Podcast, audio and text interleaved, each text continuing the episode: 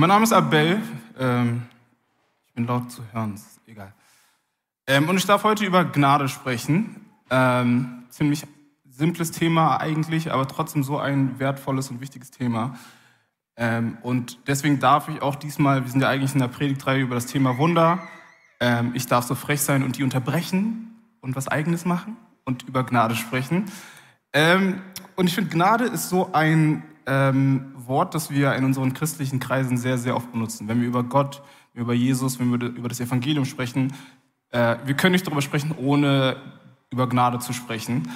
Ähm, und das ist ja auch, hat einen guten Grund. Gnade ist irgendwie so ein, so ein Eckpfeiler unseres Glaubens. Ähm, es ist ein wesentliches Attribut von Gottes Wesen und Gottes Natur, äh, das ganz tief in seinem Herzen verankert ist. Und Gnade ist auch irgendwie, wenn man uns, uns, wenn man sich die Welt und uns Menschen manchmal anschaut, ist Gnade so ein krasses Gegenkonzept zu unserer Welt und uns Menschen, weil wir so gerne auf unser Recht pochen und ähm, weniger anderen Menschen Gnade gewähren. Ist alles gut, oder? Okay. Ein Schritt zurück. Ich gehe einen Schritt zurück. Seht ihr mich jetzt besser? Ähm, das Missverständnis mit Gnade ist, ähm, da es ja so ein Standardwort in unserem christlichen Kontext ist und wir das so oft benutzen, ähm, ist das Problem, wir benutzen es so oft, dass man manchmal vergisst, was wirklich dahinter steckt, was für ein Umfang eigentlich dahinter steckt, hinter diesem Wort Gnade. Ähm, es ist ähnlich wie mit anderen Worten, die wir so oft benutzen, aber wir verstehen gar nicht mehr, was steckt eigentlich dahinter. Ähm, ähnlich ein anderer Begriff ist zum Beispiel Freiheit. Wir reden viel über Freiheit und was wir damit meinen, ist irgendwie, irgendwie ganz positiv. Wir meinen Selbstständigkeit, Freiheit von anderen Menschen, ist ja irgendwas Gutes. Ähm, aber auf der anderen Seite, was wir manchmal wirklich damit meinen, ist auch wirklich Freiheit von, an, komplett von anderen Menschen und auch manchmal von Gott selbst. Wobei christliche, das christliche Verständnis von Freiheit ziemlich viel mit Abhängigkeit zu Gott zu tun hat. Ähm, wir benutzen zum Beispiel oft das, den Begriff Segen ne, und wir denken dann viel an äh, Paycheck, vielleicht ein oder zwei Häuser, Wohlstand. Äh, und das ist ja auch alles nicht schlimm, aber trotzdem hinter dem Begriff Segen ist in dem christlichen Verständnis steht eigentlich ist was viel umfangreicheres und weitgreifenderes als einfach nur ein neues Haus zu haben. Ähm, deswegen finde ich es wichtig, dass wir uns immer wieder mit diesen alten, grundlegenden Begriffen sowie Gnade auseinandersetzen, immer wieder neu reflektieren, darüber nachdenken, was steckt eigentlich äh, wirklich dahinter. Wir können uns auch kurz Gnade im Alten Testament anschauen. Ähm, Tobias hat ja eben schon durch, Warum nenne ich dich Tobias? Tobi. Äh, Tobi hat eben schon vorgelesen, dass Johannes 1,17. Denn durch Mose wurde uns das Gesetz gegeben, aber durch Jesus Christus sind die Gnade und die Wahrheit zu uns gekommen. Weiteres Missverständnis im Thema Gnade ist, äh, wir denken ja oft, ist auch so ein bisschen reformatorisch geprägt und so, dass das Mose, Gesetz und all der Anspruch an Menschen, dass der ja mit uns, da wir Christen sind und wir sind ja Neues Testament, da ist Jesus Gnade, alles gut, dass wir eigentlich nichts mehr damit zu tun haben. Und das ist so ein kleines Missverständnis, weil tatsächlich, also ganz richtig ist es nicht, denn auch wenn das verdammte Gesetz äh, was von uns fordert, aber was wir nicht erfüllen können und was Jesus für uns erfüllt hat, äh, auch wenn das nichts mit uns zu tun hat und uns nicht mehr in Anspruch nimmt, Trotzdem können wir von diesem Gesetz ziemlich viel lernen. Jesus sagt selbst, das Gesetz ist ein gutes und vollkommenes Gesetz. Das heißt, wir können davon sehr, sehr viel lernen. Ähm, und, und dahinter steckt auch irgendwie Gottes Konzept für seine Schöpfung, für sein Volk und seine Ideen.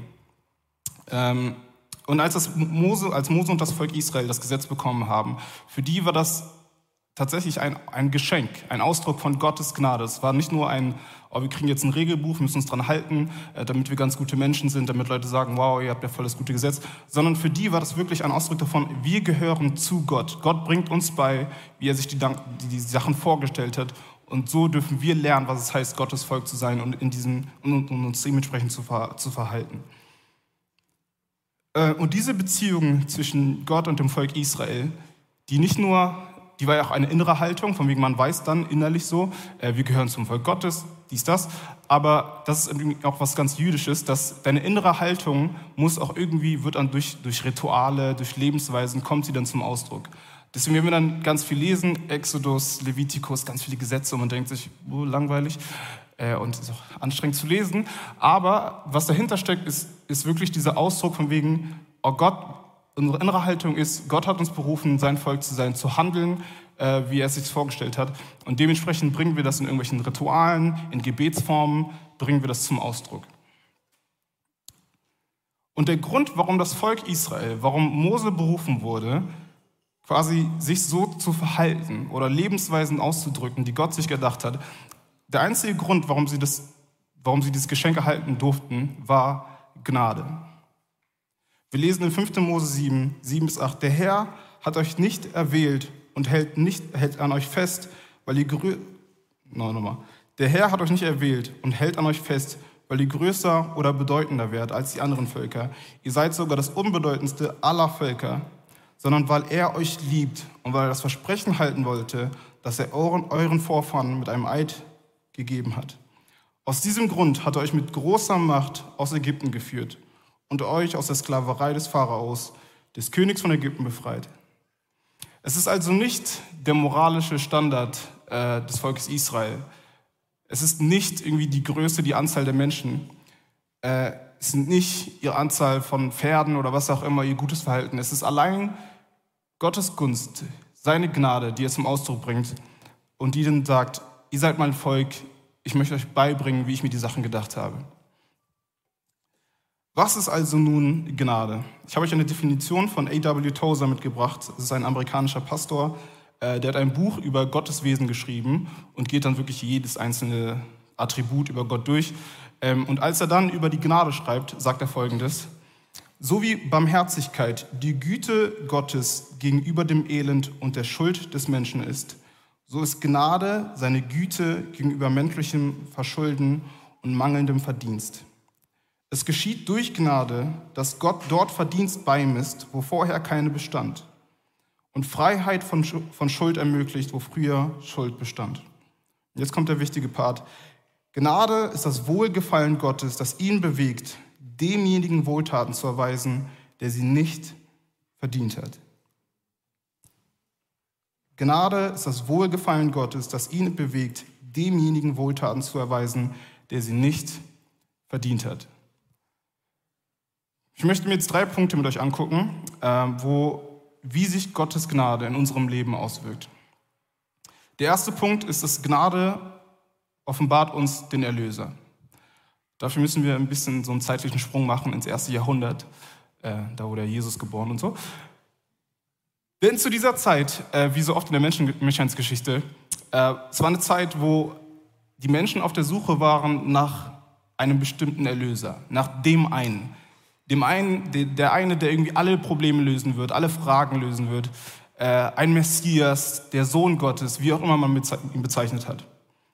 Es war schon fast ein, eine Art messianisches Zeitalter, wo man nach dem gesucht hat, der, der die Antwort auf alle Fragen hat. Wenn du ein römischer Herrscher warst, dann würdest du für dich selbst in Anspruch nehmen, dass du irgendwie der Sohn Gottes oder der Sohn des Lichts bist. Und du würdest quasi irgendwelche Riesengebäude aufbauen, die nach, nach dir benennen, um zu zeigen, Leute, ich bin krass. So. Wenn du ein, ein jüdischer ähm, Gelehrter warst, wenn du ein Pharisäer warst, dann würdest du die Schriften durchsuchen. Du würdest in Hesekiel lesen über die Versprechen, die Gott über das Volk aus Israel ausgesprochen hast. Würdest dir dann aber dein, deine Situation anschauen im römischen, äh, in, der, in der römischen Herrschaft und merken, nee, ist nicht ganz so, wie ich es mir vorgestellt habe. So, dann kniest du dich hin, fängst an zu beten am besten holst du noch Staub über Asche und so, äh, Asche über dein Haupt, heißt es. Ähm, und, und würdest wirklich bitten und beten, dass Gott den Messias, den Sohn Gottes endlich schickt, damit das Volk Israel wieder reich, irgendwie, äh, reich ist, Respekt hat und äh, sich, als solches erweist. Es gab auch viele Juden, die dann auch gesagt haben, ey, diese, dieses ganze römische Herrschaftsding hier, das, mir, das reicht mir, ich habe keinen Bock mehr drauf. Und die dann entschieden haben, ähm, ich sammle mir ein paar Leute, dann versuchen wir, die Macht wieder zu ergreifen, die wir, die wir mal hatten. Äh, und sie haben es auch versucht, sind dann aber kläglich gescheitert und dann mussten aber auch wieder alle feststellen, nee, das ist auch nicht der Messias, dieser Typ. Er hat zwar versucht, hat viel gesagt, aber es ist auch nicht der wahre. Jesus nun lebt in dieser, er kennt diese Erwartungshaltung der Menschen. er weiß, was die Menschen erwarten von dem Messias, dass es irgendwie ein krasser König ist, ein gewalttätiger Mensch wahrscheinlich. Ähm, und in dieser Zeit ist er mit seinen Freunden unterwegs und fragt dann seine Freunde, was denken die Leute, wer ich bin? Was denkt ihr, wer ich bin? Einer von seinen Jüngern, Simon Petrus, antwortet ihm, das lesen wir in Matthäus 16, äh, 16, du bist der Messias, der Sohn des lebendigen Gottes. Darauf sagt Jesus zu ihm, glücklich bist du, Simon, Sohn des Jona, denn nicht Fleisch und Blut haben dir das offenbart, sondern mein Vater im Himmel. Und vor allem, also wenn du ein gläubiger Christ bist und gerade hier sitzt, dann ist das ja etwas, was man öfters bestimmt mal gelesen hat und gehört hat. Und, und man denkt sich so, ja natürlich ist er der Sohn des lebendigen Gottes, wer denn sonst? So der Typ hat ein paar Verse vorher noch irgendwie 4000 Männer mit irgendwie fünf Broten, ein paar Fische irgendwie ernährt. Wer soll denn sonst der Sohn des lebendigen Gottes sein? Siehst du noch einen anderen, der das irgendwie performen kann? Und ich glaube, wenn wir das manchmal so lesen, dann verpassen wir etwas sehr, sehr Grundlegendes und Revolutionäres eigentlich in diesem klitzekleinen Vers. Und vor allem, weil diese ganze Sequenz, diese ganze Situation, die erscheint ja wie so ein kleiner Nebenkommentar. Es ist ja nicht, dass, man, dass ein ganzer, ganzes Kapitel darüber geschrieben wird, äh, was da jetzt wirklich passiert, was Petrus danach noch dazu sagt. So. Es ist so eine ganz kleine Sequenz. Lukas und Markus in ihren Evangelien, die schreiben sogar die berichten auch über diesen Vorfall, aber die schreiben nichts darüber, was Jesus zu, zum Beispiel sagt. So, das heißt, dieser Vers ist dann noch, oder diese Sequenz ist dann noch kleiner. Und wenn man ganz ehrlich ist, diese ganze Situation scheint mir auch ein bisschen so sinn- und zwecklos. So hätte man eigentlich auch irgendwie rauslassen können. Weil es ist keine wichtige Person da, die hören darf, dass Petrus sagt, Jesus ist der Sohn des lebendigen Gottes. Es ist kein VIP aus der Synagoge da, der dann sagen kann, ach, jetzt haben wir das mal gehört. Es ist keine wichtige Person, keine wichtige jüdische Person irgendwie da. Es gibt keine Zeitung, es gibt kein Instagram, kein TikTok. Niemand kann darüber berichten, was in dieser Situation passiert. Und wahrscheinlich, selbst wenn, jemand, wenn es jemand gehört hätte, hätte man sich wahrscheinlich gedacht, okay, das ist irgendein Prophet und seine kleinen Minions, äh, die das irgendwie ganz toll finden, was er sagt und ihn feiern als den Besten. Aber Jesus in dieser Situation, ihm geht es gar nicht darum, irgendwie Macht zu, Macht zu demonstrieren. Ich meine, hätte das jemand anderes gehört, wäre das auch die, der Moment gewesen, dass die Partei von Jesus irgendwie so richtig boomen könnte, so dass alle gehört hätten, boah, Jesus kann jetzt richtig Macht aufbauen und richtig, äh, keine Ahnung was machen, was man so halt als Partei halt macht. Aber Jesus geht es vielmehr darum zu zeigen, dass, dass das Reich seines Vaters und sein Rettungsplan jetzt seinen Nachfolgern und der ganzen Welt offenbart wird. Wenn Petrus also in diesem ganz kleinen Kreis, niemand Besonderes ist da, um das zu hören, wenn Petrus das hört, äh, wenn Petrus das sagt und sagt, Jesus ist der, lebendige, der Sohn des lebendigen Gottes, dann ist das der Moment, an dem das größte Geheimnis für ihn gelöst wird. Die große Frage, wer ist der eine, der uns irgendwie Frieden bringen wird, der uns in den ewigen Frieden führen wird und alle Völker auch in den ewigen Frieden wird. Diese Frage wird in diesem Moment für Petrus beantwortet. Jesus, er ist der Messias. Propheten, weise Männer haben versucht, das Problem zu lösen, die Frage zu lösen, wie wird Gott sein Volk befreien? Wie wird er sein, sein Volk in den ewigen Frieden führen? Und dieser einfache Typ, kein besonderer Typ, Petrus, versteht es plötzlich und es ist nicht, liegt nicht daran, dass er irgendwie aus einem wohlhabenden Haus ist, dass seine Eltern irgendwie krasse, was weiß ich was sind. Denn es heißt, denn Fleisch und Blut haben die das nicht offenbart. Andere Übersetzungen schreiben und konkretisieren an dieser Stelle und sagen, nicht menschliche Klugheit hat es dir offenbart.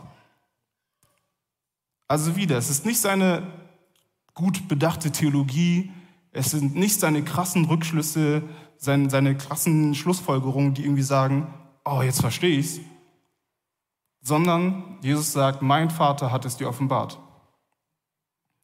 Es ist nicht mal das so, dass dass da irgendwie ein evangelistischer Grund dahinter ist. Dass, weil, wie gesagt, es ist keiner da. Keiner kann jetzt irgendwie die Breaking News hören, äh, dass, ich, dass da irgendwie ein evangelistischer Hintergrund wäre, den Gott sich erdacht hat. Nicht mal das ist es. Es ist einfach nur, dass Gott ihm in diesem Moment zeigen möchte und offenbaren möchte, das ist der Retter, den ich gesandt habe.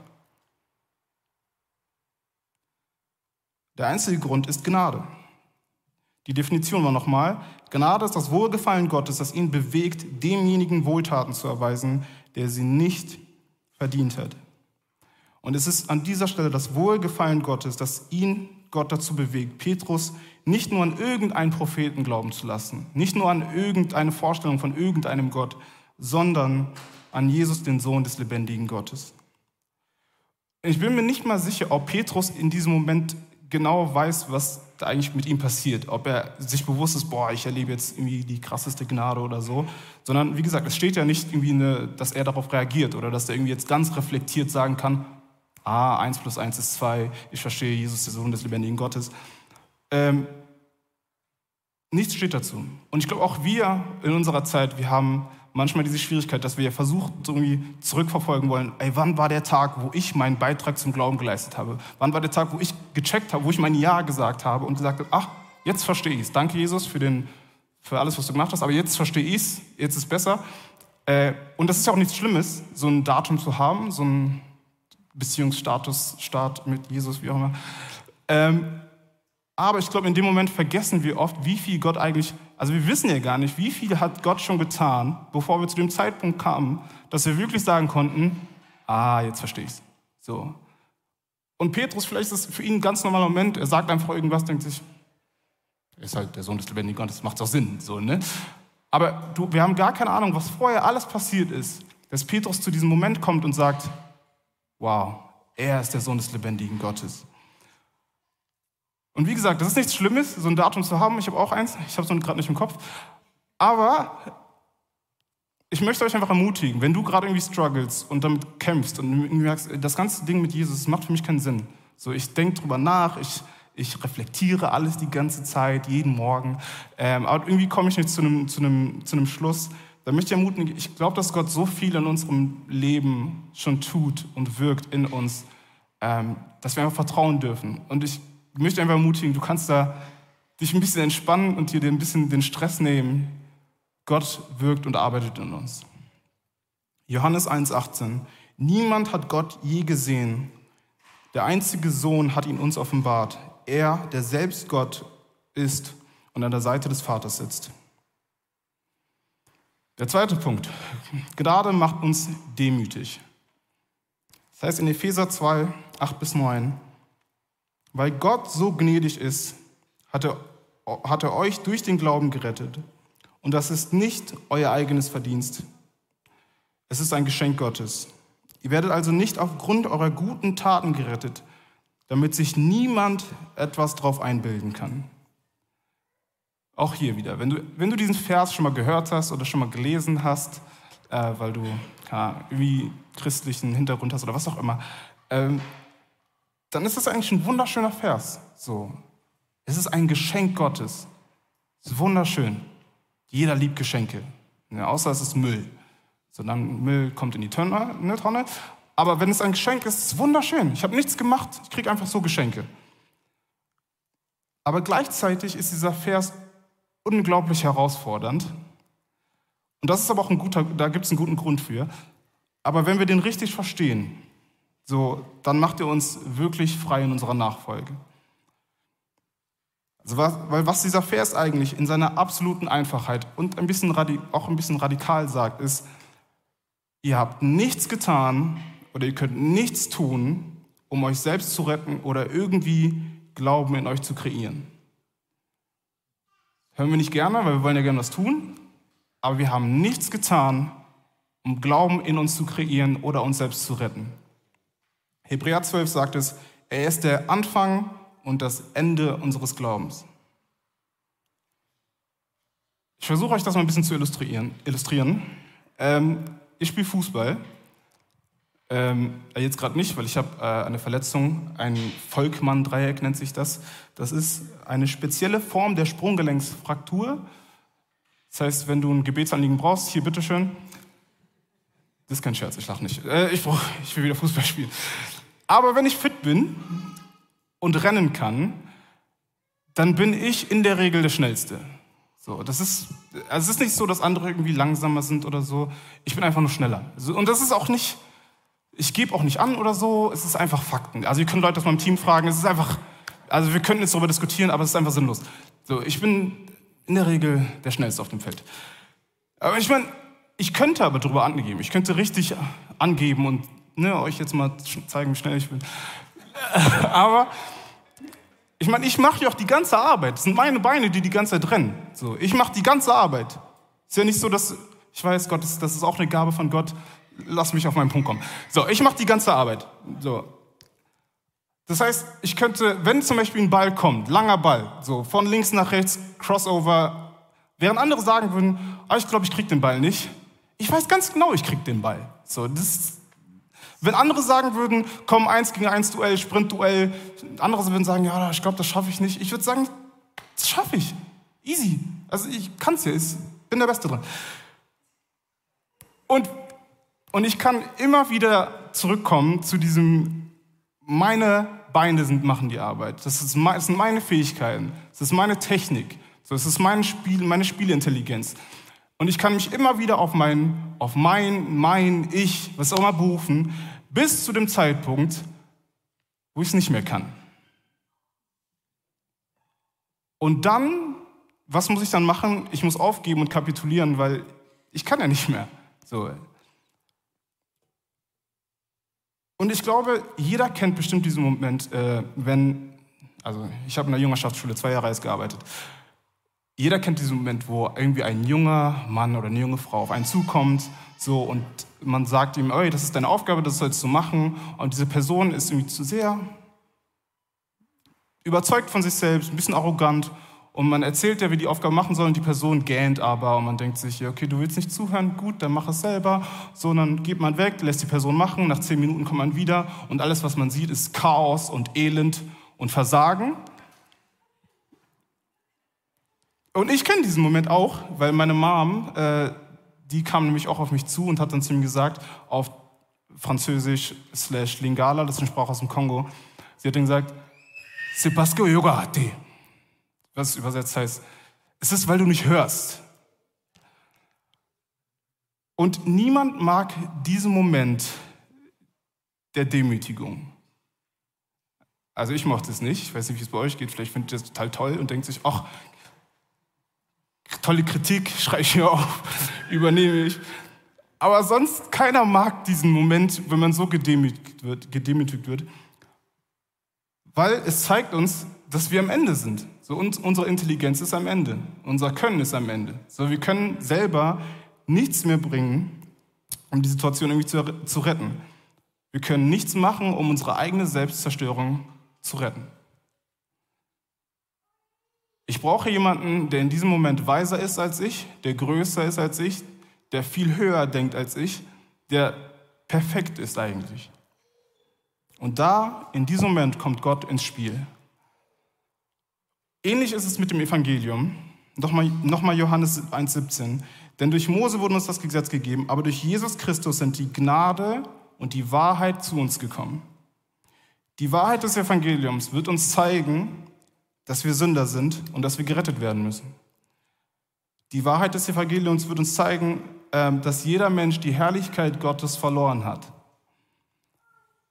Dass wir dem nicht entkommen können und das lässt uns hoffnungslos und innerlich zerbrochen zurück. Aber die Gnade im Evangelium, die Gnade, Gottes Gnade im Evangelium, die zeigt uns, dass das Wohlgefallen Gottes, dass das ihn bewegt, seinen einzigen Sohn zu senden, um die Herrlichkeit, damit wir die Herrlichkeit Gottes werden. Und das lässt uns zurück mit einem dankbaren und demütigen Herzen. So können wir dann in, äh, in Gottes Gegenwart eintreten. Ich komme jetzt zum dritten Punkt, ähm, wie sich Gottes Gnade in unserem Leben auswirkt. Und bis jetzt habe ich ja eigentlich nichts unglaublich theologisch Neues erzählt, was man jetzt im Studium lernen könnte oder so. Ähm, es ist eigentlich ziemlich einfache, klassisches reformatorisches Erbe, sola gratia, es ist nichts Fancyes, nichts Krasses, kein iPhone 16 mit sechs Kameralinsen. So, es ist ein gutes altes Nokia 3310. Lange Batterielaufzeit, unzerstörbar, einfaches Design.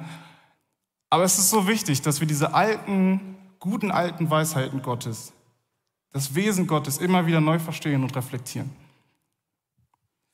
Der dritte Punkt. Gnade führt uns zur Handlung. Dietrich Bonhoeffer, äh, deutscher Theologe, Widerstandskämpfer im NS-Regime, äh, ich glaube, ihr wisst, wovon ich rede.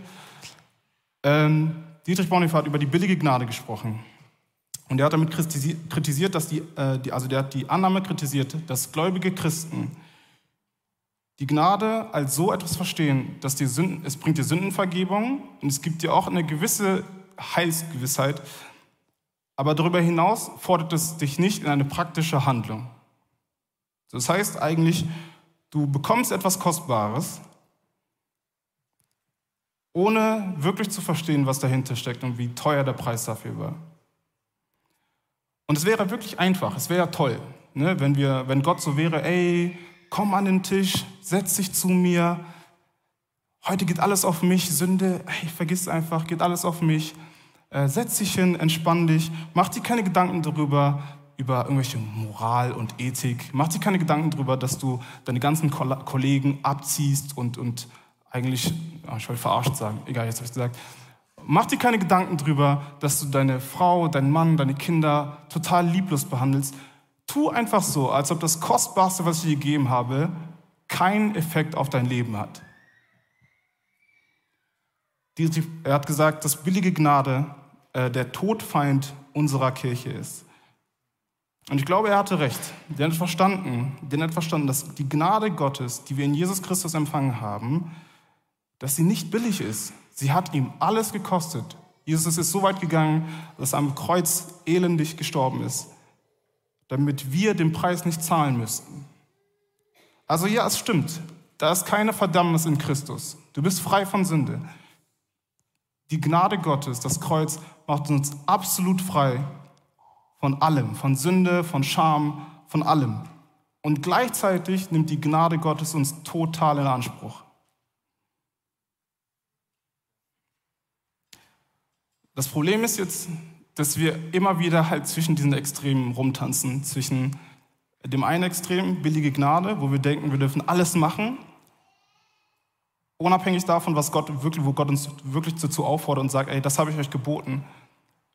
Das ist das eine Extrem. Und das andere Extrem ist ein tödlicher Gebrauch des Gesetzes, bei dem wir versuchen, Gott durch unsere Taten, durch, unser, durch unsere Werke irgendwie wieder zurückzuzahlen, was wir bekommen haben. Und das lässt uns wirklich tot zurück, weil wir können nicht so viel tun, um Gott irgendwas zurückzuzahlen.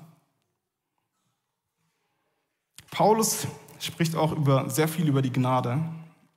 Ähm, und jedes Mal, wenn er über die Gnade spricht, dann spricht er immer über, ähm, über den, den, den gekreuzigten und über den auferstandenen Christus. So, das ist für ihn nicht trennbar. Du kannst, er, kann, er redet nie über Gnade einfach nur so, Gnade ist schön, bla, bla, sondern es ist immer verknüpft mit dem gekreuzigten und dem auferstandenen Christus.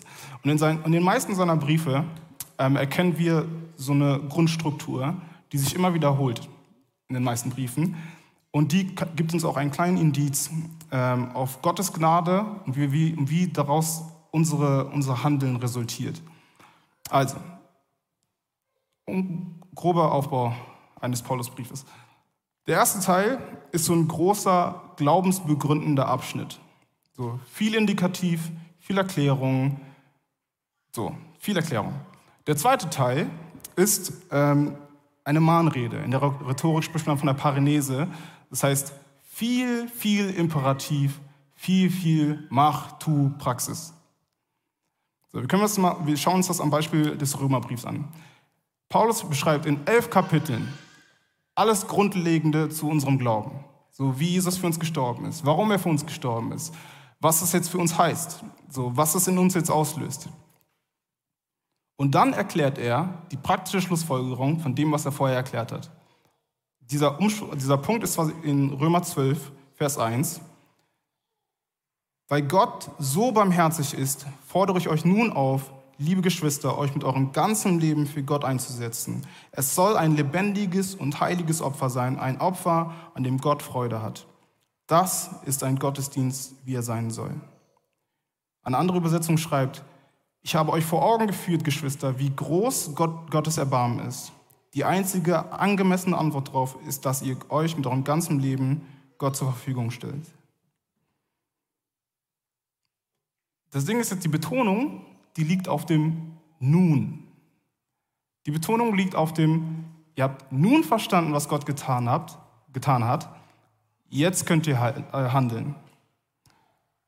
Ihr habt, das ist eigentlich, was Paulus sagt, ist, ihr habt nun verstanden, was das Kreuz für, dich, für euch bedeutet. Ihr habt nun verstanden, was Jesus für euch getan hat und wie es euer Leben verändert.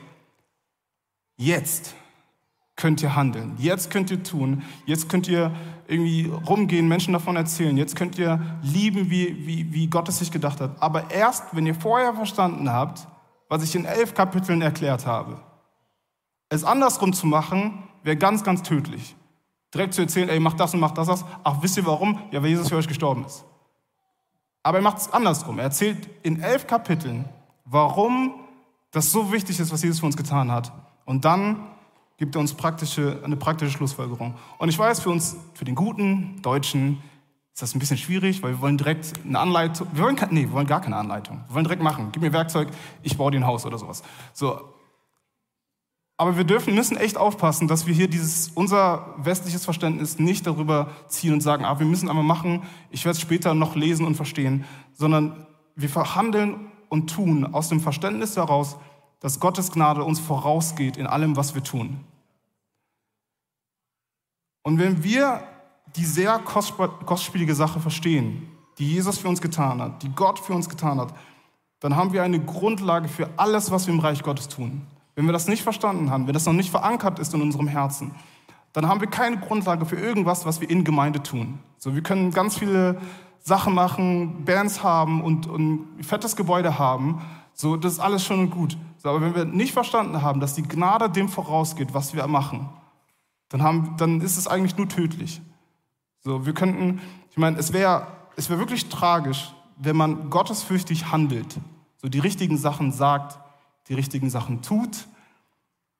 Und das führt eigentlich nur dazu, dass wir uns die ganze Zeit nur um uns selbst drehen. So, das führt gar nicht dazu, Gott wirklich in seiner Herrlichkeit zu sehen. Es führt eigentlich zu Prahlerei, zu Selbstgerechtigkeit, aber es führt nicht dazu, dass wir Gott die Ehre geben und sagen, ich habe Gnade umsonst empfangen und jetzt darf ich einfach zurückgeben aus dem Reichtum, den ich empfangen habe.